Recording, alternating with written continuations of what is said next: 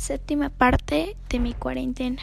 Lo que hago en mis días de cuarentena, en esos días, es irme a entreno. Eh, podría decir que entreno en mi casa, entreno en el segundo piso. En mi entrenamiento dura una hora máximo. Y yo lo que entreno es de cuando y de ahí bajo. Em, me ducho y de ahí bajo a ayudarle a mi mamá y de ahí me pongo a hacer un poco de deberes que me faltan y repasar para las pruebas.